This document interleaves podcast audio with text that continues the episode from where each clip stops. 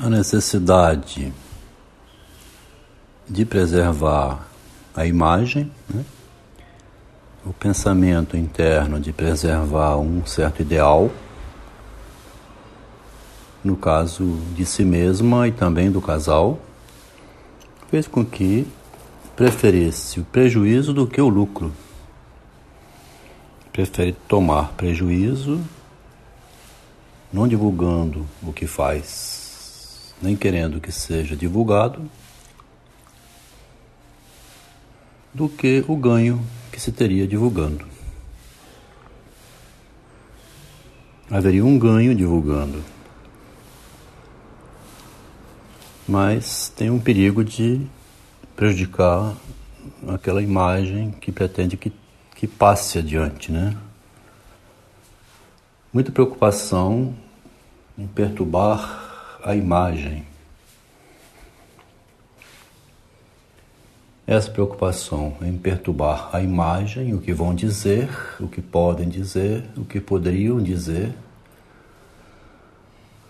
toda essa preocupação fez com que optasse por não ter lucro com o que faz e ficar no prejuízo. Né? Então, restrito demais às aparências, ao que podem dizer disso, ao que podem dizer de mim, ao que podem dizer da minha família, ao que pode ser falado, né? Não sabendo fazer um giro apropriado, passar pelo verso, né? Penetrar por trás essas ideias com dificuldade de que fosse julgado negativamente, perdeu a oportunidade de ser julgado positivamente, como uma criação. Se o Piero Manzoni fosse ficar em função disso, não teria feito a arte dos potes de fezes, né?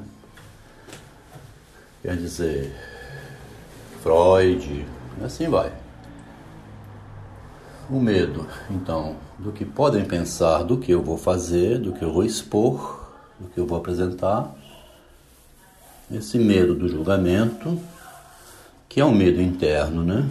Da repressão, passar de mim mesmo, é, passar pela porta da lei, né? Essa conversa que vem sendo tida no contexto do narcisismo, cria o estranho paradoxo de que a pessoa, então, não expõe seu produto, não vende, não ofere o lucro do seu trabalho,